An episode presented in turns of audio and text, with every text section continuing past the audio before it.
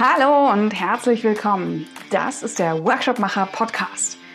Ich heiße Anja Kessner und ich bin die Gründerin von workshopmacher.de. Hier im Podcast spreche ich mit anderen Moderatoren, mit Trainern oder mit Menschen, die verdammt gutes Material für Workshops haben. Und diesmal ist das Corinna Slavitschka von Rethink Work. Corinna begleitet Menschen und Organisationen auf dem Weg zu einer resilienten Haltung.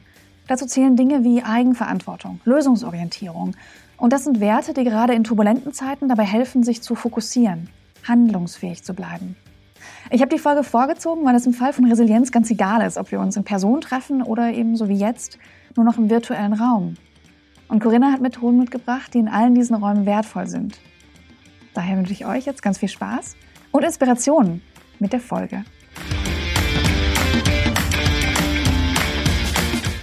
Herzlich willkommen, liebe Corinna. Schön, dass du dabei bist. Vielen Dank, dass ich heute dabei sein darf, liebe Anja. Schön, dich zu sehen, schön, dich zu hören. Und ähm, ich habe dich ja gerade, wie bei den anderen auch, habe ich dich gerade schon mal kurz mit so ein paar kurzen Worten vorgestellt und auch an dich die Frage, wie erklärst du anderen das, was du tust, die vielleicht nicht so oft wie wir in Workshops sind oder in solchen interaktiven Sessions sind? Was machst du? Ja, unter ähm, dem Namen Rethink Work arbeite ich als ähm, freiberufliche Prozessberaterin und Resilienztrainerin. Ähm, ich bin ähm, ursprünglich im Gesundheitsmanagement angesiedelt und möchte Menschen helfen, wertschätzender miteinander ähm, auf dem Arbeitsplatz umzugehen, im Arbeitsleben. Und hierfür ist es mir ganz wichtig, mithilfe von zahlreichen Tools und Techniken aus dem Resilienzbereich verschiedene Stimmungen aufzubrechen, Menschen darin zu bestärken, ihre Rolle zu finden in der Organisation. Oft ist es ja so, dass die größten Konfliktpotenziale rund um dieses ganze Thema sind meine Rolle in der Organisation. Wie werde ich wahrgenommen? Wer bin ich eigentlich? Wer möchte ich vielleicht sein? Und da entsteht sehr, sehr viel Stress, der sich dann oft auf, ähm, ja, auf viele Prozesse überträgt und das möchte ich einfach aufbrechen. Ach, schön, schön. Ähm, und du hast ja, du bist ja auch in mehreren, ich sag mal in Anführungszeichen Baustellen, du hast schon gesagt, Gesundheitsbereich, ähm, Resilienz. Ähm, dein Job, der hat sich ja auch entwickelt über die letzten Jahre. Ähm, hat das was mit dir gemacht? Hat dich, das, hat dich das verändert, wie du arbeitest, wie du mit Menschen arbeitest? Ja, total. Also ich, neben meiner Selbstständigkeit bin ich ja auch noch angestellt bei einer großen Bank und arbeite dort als Agile Coach. Und das sind eigentlich so diese Komponenten, die für mich zusammenkommen. Das heißt, in meinem eigentlichen Job treffe ich oft auf Menschen, die natürlich auch sehr skeptisch sind. Sehr, sehr viel verändert sich gerade für Menschen. Wir haben neue Arbeitsplatzkonzepte, wir haben neue Führungsstile, neue Technologien und dann kommen auch noch neue Arbeitsweisen auf Menschen zu. Und ähm, durch, mein, durch meine Selbstständigkeit, durch Rethink Work, habe ich einfach gelernt, einen ganz anderen Zugang zu Menschen zu finden. Ich habe dort im letzten Jahr auch noch eine Ausbildung zum systemischen Coach gemacht, was mir unglaublich geholfen hat, ähm, wirklich ganz empathisch auf Kursteilnehmer zuzugehen. Und ähm, ich denke, dass, dass äh, ja, das sehr, sehr viel verändert hat in der Zusammenarbeit mit anderen.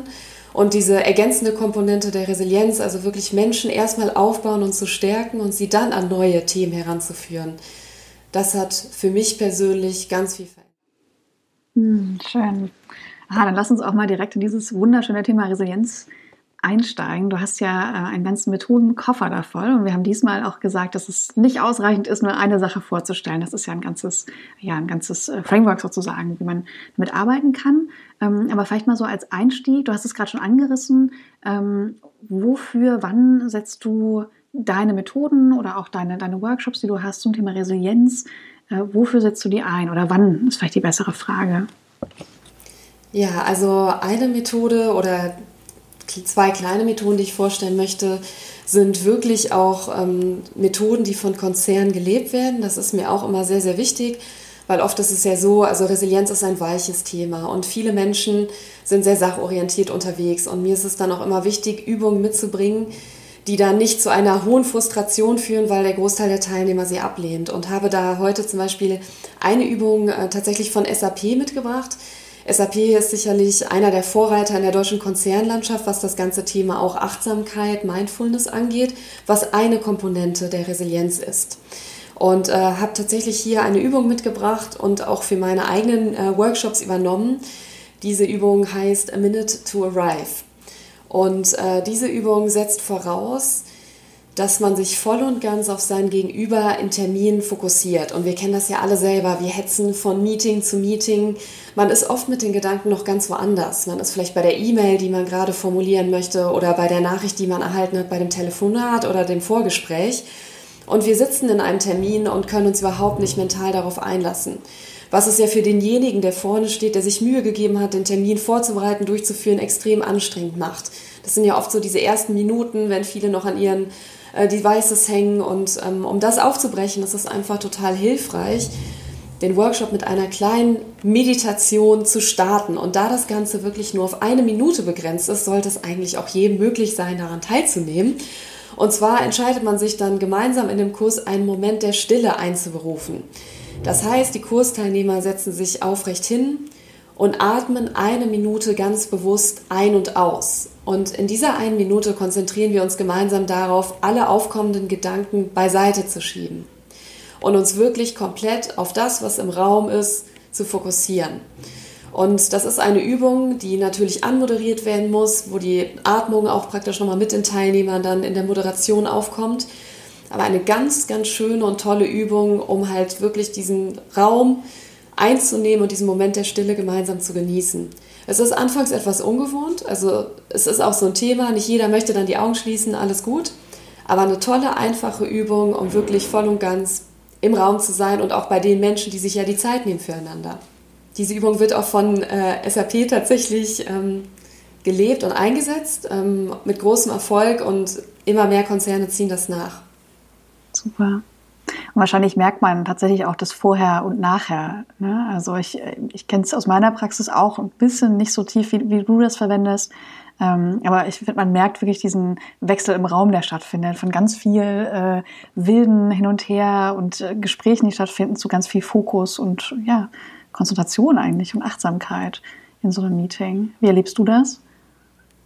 Ja, ganz ähnlich. Also das ist wirklich unfassbar hilfreich. Wie gesagt, es ist oft so, dass es ungewohnt für Teilnehmer ist und dass es oft äh, als sehr esoterisch abgetan wird. Aber wenn man das einige Male gemeinsam verprobt hat und genau auch diese bewusste Ein- und Ausatmung praktiziert, denn das sind alles wirklich rein biochemische Prozesse, die im Körper ablaufen. Also dieses ganz bewusste Ein- und Ausatmen reguliert einfach unfassbar viel und wenn Teilnehmer das äh, des Öfteren dann verprobt haben, dann stimmen sie in der Regel auch zu, dass es sehr, sehr hilfreich ist.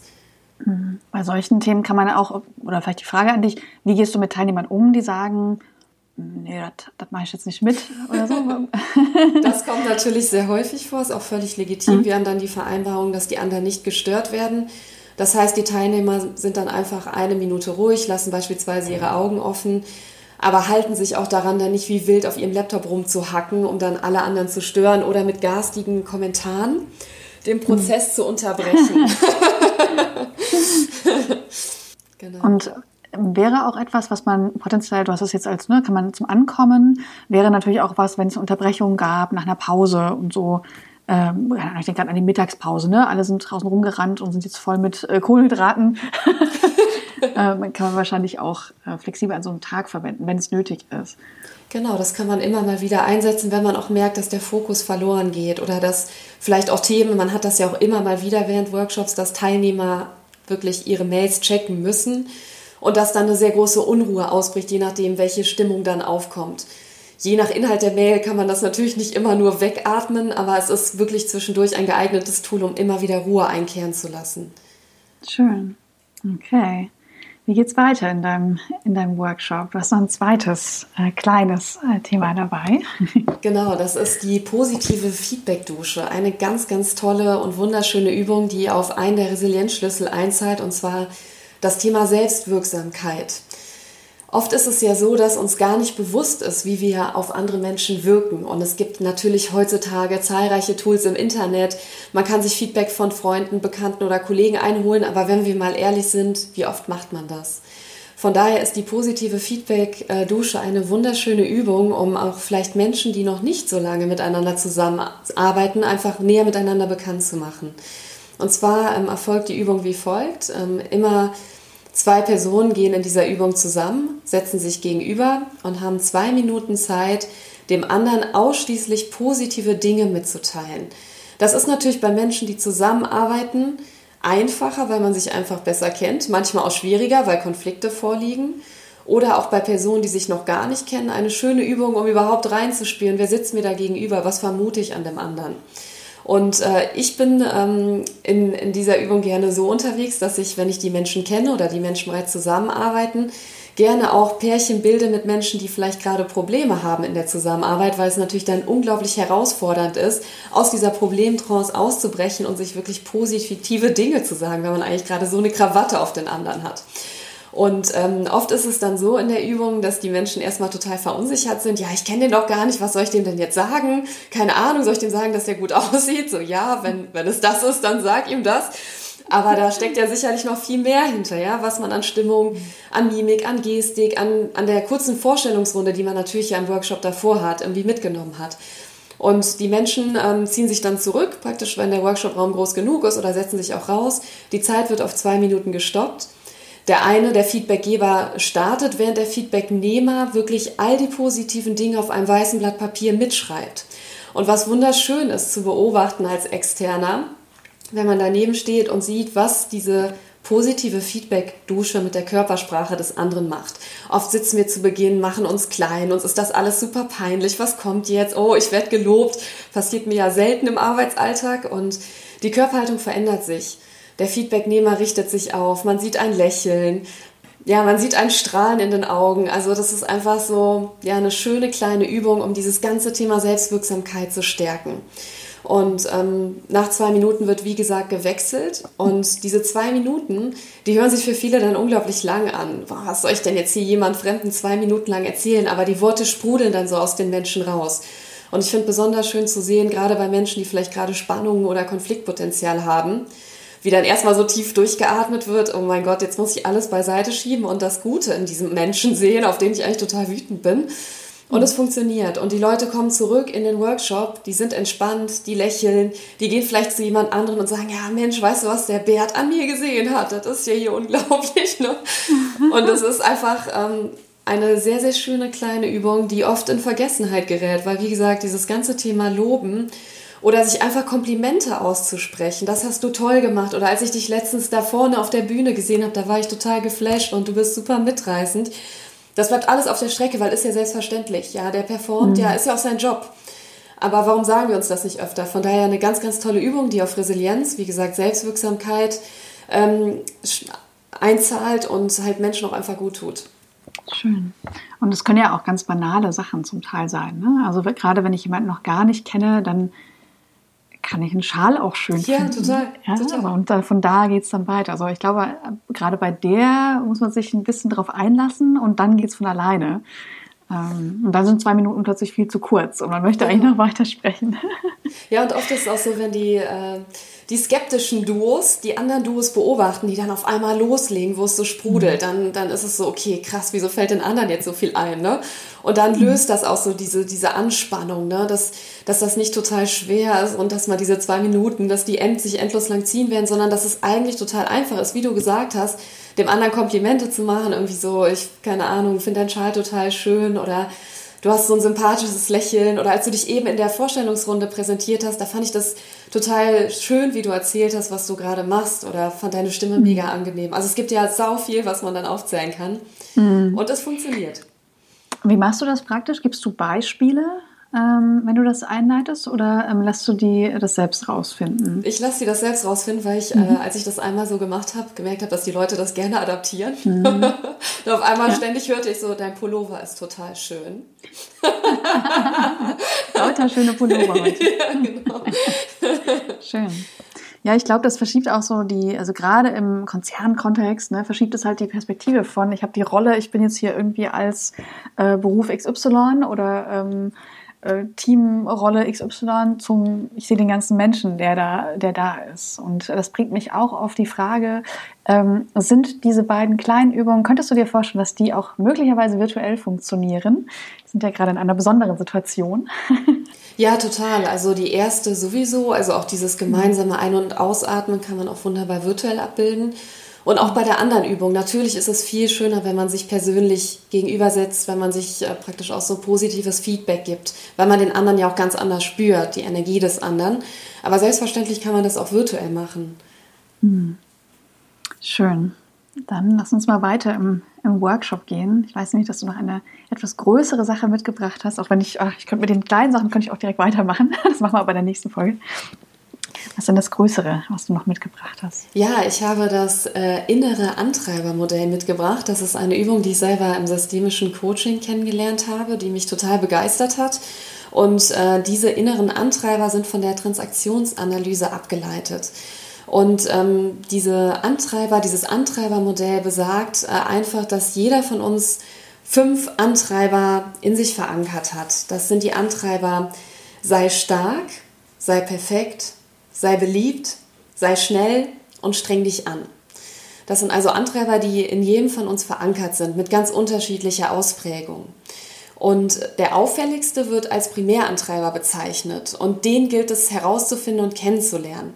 Denn oft ist es ja so, wenn wir halt gerade in Workshop-Situationen sind und vielleicht unsere Themen vertreten wollen, vielleicht mit Menschen zusammentreffen aus ganz unterschiedlichen Hierarchieebenen, wo es vielleicht auch wichtig ist, dann Farbe zu bekennen oder das von uns persönlich als wichtig empfunden wird, seine Unit, sein Team zu vertreten, dann ist es ja oft so, dass äh, ja sehr, sehr viel Zeit darauf verloren geht, dass wir uns positionieren. Das ist ja oft gerade in komplexen Systemen so, dass, dass es unfassbar wichtig ist, sein Team, seine Idee zu manifestieren. Das ist meine Idee, die kommt aus meinem Team. Wir sind hier Treiber und das macht das Ganze ja unfassbar anstrengend. Gerade im agilen Bereich, wo wir uns auf Augenhöhe begegnen und solche Themen eigentlich in den Hintergrund rücken, ist es halt total wichtig, seinen eigenen Antreiber zu erkennen denn wenn wir uns auch zum Beispiel im analog des Johari-Fensters, also blinde Flecken, wenn wir uns mit solchen Themen befassen, ist es bei den Antreibern auch oft so, dass wir gar nicht wissen, was ist denn unser Primärantreiber. Mhm. Wie setzt du das ein? Also wie, ähm, also das Modell ähm, müsste wahrscheinlich irgendwann erklärt werden, ähm, aber wie machst du das ganz, ganz praktisch, wenn du mit Teams arbeitest? Genau, also um das Modell einzusetzen, benutzt man einen strukturierten Fragebogen, der ähm, verschiedene Aussagen aus ähm, dem Berufs- oder auch Privatleben enthalten. Und ich leite diese Übung dann so ein, dass wir auch hier nochmal in Zweierteams zusammengehen und uns einmal durch diesen strukturierten Fragebogen dann erstmal jeder für sich arbeitet. Da sind dann ganz verschiedene Aussagen vorhanden, zum Beispiel, ich werde nervös, wenn andere Menschen ausschweifend erzählen. So, und jeder setzt dann halt praktisch, also das ist dann praktisch eine äh, Gewichtung hinterlegt, je nach Aussage, die wird dann angekreuzt und am Ende der Übung kann man die Punkte aufaddieren und äh, hat dann letztendlich so einen Graph, wo man dann halt eintragen kann, wer, welche Gewichtung man für diese fünf Antreiber gewählt hat und sieht dann halt sehr schön an diesem Graph, wo es extrem ausschlägt. In der Regel ist es, wie gesagt, so, dass einer der Primärantreiber extrem ausgeprägt ist. Es gibt auch Menschen, die extrem ausgeglichen sind, wo die Antreiber wirklich ähm, ohne Ausschlag abzubilden sind. Das ist aber eher selten. Und ähm, dann bitte ich die Teilnehmer in der Übung, diesen Antreiber, diesen Primärantreiber mit dem Gegenüber zu besprechen und sich da auch nochmal Feedback einzuholen. Ja, ob das zutreffend ist, ob, das, ob dieser Antreiber vielleicht von jemand anderem sogar vermutet wurde, wir selber ihn nicht nur sehen konnten oder ob vielleicht da praktisch auch dieser, dieses Matching ist, dass der Gegenüber sagt, ja, ich habe dich genauso erlebt und man selber sich dann sagt, okay, also auch wie das ganze Thema Selbstwirksamkeit, Außenwahrnehmung, auch das ganze Thema Eigenverantwortung, weil zum Beispiel Antreiber wie sei beliebt, machen natürlich unfassbar viel mit dem Menschen, der dahinter steht. Das sind Menschen, die sehr harmoniebedürftig sind, die sehr schnell einlenken. Das sind die guten Seelen, die sich dann selber extrem zurückstellen, die vielleicht auch im Workshop dann ruhiger werden, weil sie einfach möchten, dass die andere zu Wort kommen. Und das kann einem persönlich auch extrem schaden. Also hinter jedem Antreiber steckt natürlich auch ganz, ganz viel Positives, ganz viele tolle, erfolgreiche Eigenschaften. Aber wenn sie unkontrolliert ähm, unkontrolliert dann praktisch in Workshops oder in Situationen mit anderen Menschen auftreten, ist es oft so, dass wir sie nicht mehr kontrollieren können und dann können mhm. sie sehr, sehr anstrengend werden. Und es gibt ja auch, ich könnte mir vorstellen, halt ein Vokabular, was vorher gar nicht da war. Ne? Also wenn ich mir die Situation vorstelle, man hat sich damit auseinandergesetzt, wer bin ich, wer bist du, und gehe dann äh, ganz anders in so eine, in eine Arbeitssession rein, dann kann man vielleicht eher nochmal ähm, darauf Bezug nehmen. Und das muss ja nicht immer tot ernst sein, ne? aber wenn man das Vokabular hat, kann man es einfach bewusster machen und bewusster damit ja, umgehen. Und ich finde halt auch diese sehr strukturierte Herangehensweise macht es sehr einfach. Also oft ist ja bei so weicheren Themen, wie ich dir das ja heute praktisch vorstelle, ist es ja oft so, dass Menschen dann sagen, nee, boah, da habe ich jetzt gar keinen Bock drauf, habe ich überhaupt gar keine Lust, mich jetzt wieder mit mhm. mir auseinanderzusetzen oder noch mit irgendjemand anders. Wir sind hier, um irgendwie projektorientiert zu agieren. Wir wollen schnelles Ergebnis. Alles vollkommen richtig und äh, auch äh, absolut ähm, natürlich auch prägend, wenn wir in Projektteams zusammenkommen. Aber trotzdem ist es wichtig, ähm, gerade wenn wir längere Zeit zusammenarbeiten, ein Fundament zu schaffen, in dem wir auch wertschätzend miteinander umgehen, um auch effizienzgetrieben arbeiten zu können durch ewige Diskussion bremsen wir uns ja selber aus. Und ähm, gerade diese strukturierte, einfache Handhabung des inneren Antreibermodells macht es einem möglich, innerhalb von 10 bis 15 Minuten in der Übung bereits erste Ergebnisse zu erzielen. Hm. Wann in Projekten setzt du das ein? Ist das was für, ähm, also gerade wenn du im agilen Kontext arbeitest, hast du da so äh, Zeitpunkte, wo das besonders gut funktioniert oder gar nicht gut funktioniert? Also gerade im agilen Bereich, wenn wir über die Sprints hinweg auch längere Zeit zusammenarbeiten, würde ich sowas äh, dann einsetzen, wenn ich merke, es kommt auch verstärkt zu Problemen. Also wenn man das Glück hat, dass das Team sehr reibungslos miteinander arbeitet, würde ich diese Übung vielleicht einfach dann ähm, in der Mitte oder zum Ende Teilnehmern dann auf dem Prinzip der Freiwilligkeit mitgeben. Wenn man merkt, es kommt gerade in, in der Kick-Off-Phase zu Reibereien, direkt zu Beginn einsetzen und äh, es ist ja auch eine Einladung zur persönlichen Reflexion außerhalb unseres beruflichen Kontextes. Ne? Also das ist auch Stoff zum Nachdenken. Oft ist es so, dass Teilnehmer dann auch wiederkommen und dann auch wirklich das Bedürf Bedürfnis haben, äh, mit dir als Coach nochmal zu reflektieren dass sie vielleicht sogar auch noch mal mit Partnerin, Partner oder Bekannten darüber sprechen, wie sie denn dort wahrgenommen werden. Also gerade bei Menschen, die auf sehr überraschende Antreiber kommen, zum Beispiel jemand, der sich als sehr dominant empfindet und dann auf einmal diesen Antreiber irgendwie sei beliebt, äh, sehr stark herauskristallisiert hat, wo dann erstmal so ein Konflikt aufkommt, nee, so bin ich doch gar nicht, ich bin doch sehr stark, ich bin doch nicht irgendwie sei beliebt, das stimmt doch überhaupt nicht, ne?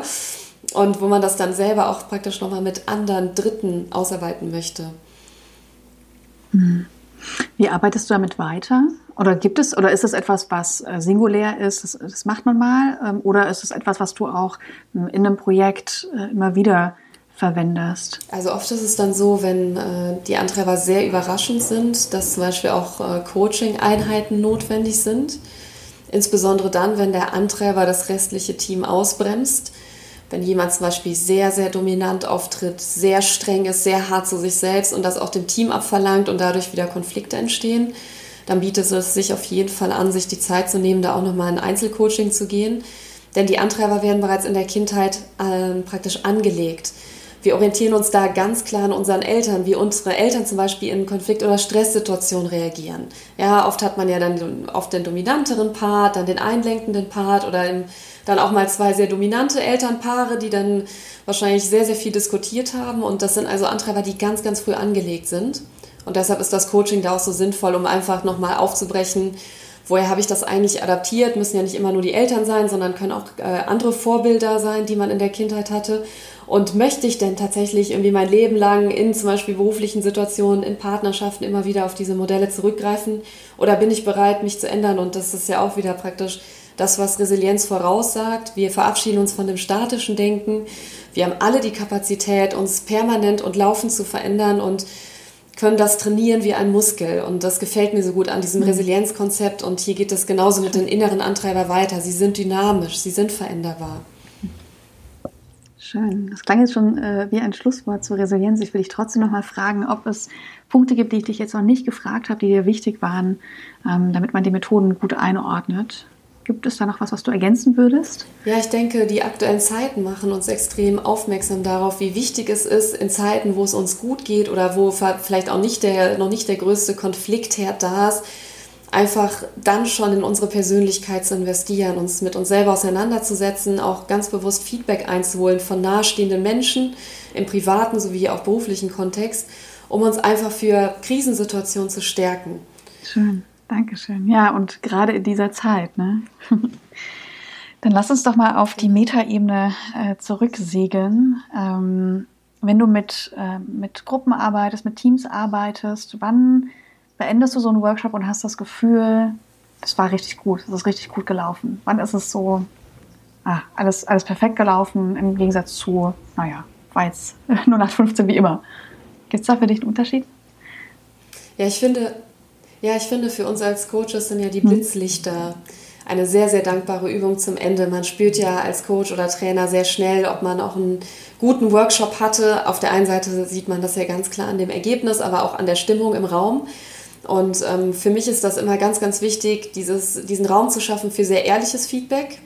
Und das ist eigentlich so für mich immer der Moment, wenn man vorne steht und dann das Feedback entgegennimmt und dann auch vielleicht sieht, wie sich ähm, die Art des Feedbackgebens verändert hat. Ne? Genau durch die Übung, die ich eben angesprochen habe. Dass man vielleicht auch nicht dem anderen so äh, mega hart da vor den Latz knallt, was man da irgendwie so völlig unreflektiert im Vorfeld vielleicht des Öfteren gemacht hat, sondern auch nochmal sich die Zeit nimmt zu überlegen, wie formuliere ich das, dass das bei dem anderen so ankommt, dass er damit arbeiten kann. Es geht ja jetzt nicht darum, irgendwie Honig ums Maul zu schmieren, sondern einfach eine Art des Feedbackgebens äh, zu wählen, dass derjenige das annehmen kann und damit weiterarbeiten kann, also Schön. konstruktives Feedback. Und das ist, das ist für mich immer total wichtig. Und das äh, gerade im agilen Bereich konfrontieren wir Menschen ja mit ganz vielen neuen Methoden. Auch im Resilienzbereich. Da, da geht man natürlich in Konzerne, in Unternehmen und fängt dann mit Themen an, die nicht auf der täglichen Agenda stehen. Und das ist einfach total schön, wenn die Leute gelöst sind, wenn die sagen, ja, war gut, hat am Anfang vielleicht auch gar keinen Bock und äh, dachte hier irgendwie Shishi und hier, wo sind die Räucherstäbchen? und gehe da jetzt positiv raus oder musste da irgendwie auf dem Boden rumkrabbeln und Lego spielen, ja. Und das war total gut. Und äh, ja, ich spiele zukünftig nicht nur Lego mit meinen Enkelkindern, sondern ich sehe einfach, dass das dadurch erlebbar wird, was agiles Arbeiten auch mit uns macht. Das sind so, so kleine Highlights, ähm, ja, die ich dann absolut genieße. Schön. Dann vielen, vielen Dank für deine Zeit, für, dass du dein Methodenköfferchen geöffnet hast. Ich denke, wir werden uns auf jeden Fall wieder hören und wieder sehen, vielleicht auch mal in Person wieder. das wäre sehr schön. Danke dir und bis bald. Ja, vielen lieben Dank auch von meiner Seite. War sehr, sehr angenehm und ich freue mich sehr, dass du mich eingeladen hast.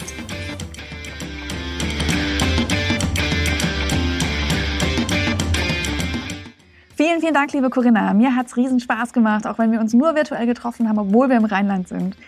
Ähm, ja, so sind eben die Zeiten. Ich habe super viel gelernt. Liebe Zuhörer, wenn es dir genauso geht, wenn du was gelernt hast, wenn dich was überrascht hat, wenn du was auf einmal anders von der anderen Seite gesehen hast, dann Lass es uns gerne wissen. Zum Beispiel in Form von Bewertungen, Herzensterne, Likes, Daumen hoch oder einfach als Nachricht. Teile es als Nachricht, vielleicht auch an deine Follower. Vielleicht ist es für die etwas Wertvolles. Gerade in diesen Zeiten, glaube ich, können wir nicht genug teilen von Dingen, die uns positiv inspirieren. Hm. Seid ihr kreativ, Instagram-Post oder auch einfach eine Nachricht an uns. Es ist immer schön, da Resonanz zu bekommen. Ja, in diesem Sinne, passt gut auf euch auf, sorgt gut für euch und ja, bis ganz bald im Workshop Macher Podcast. Tschüss!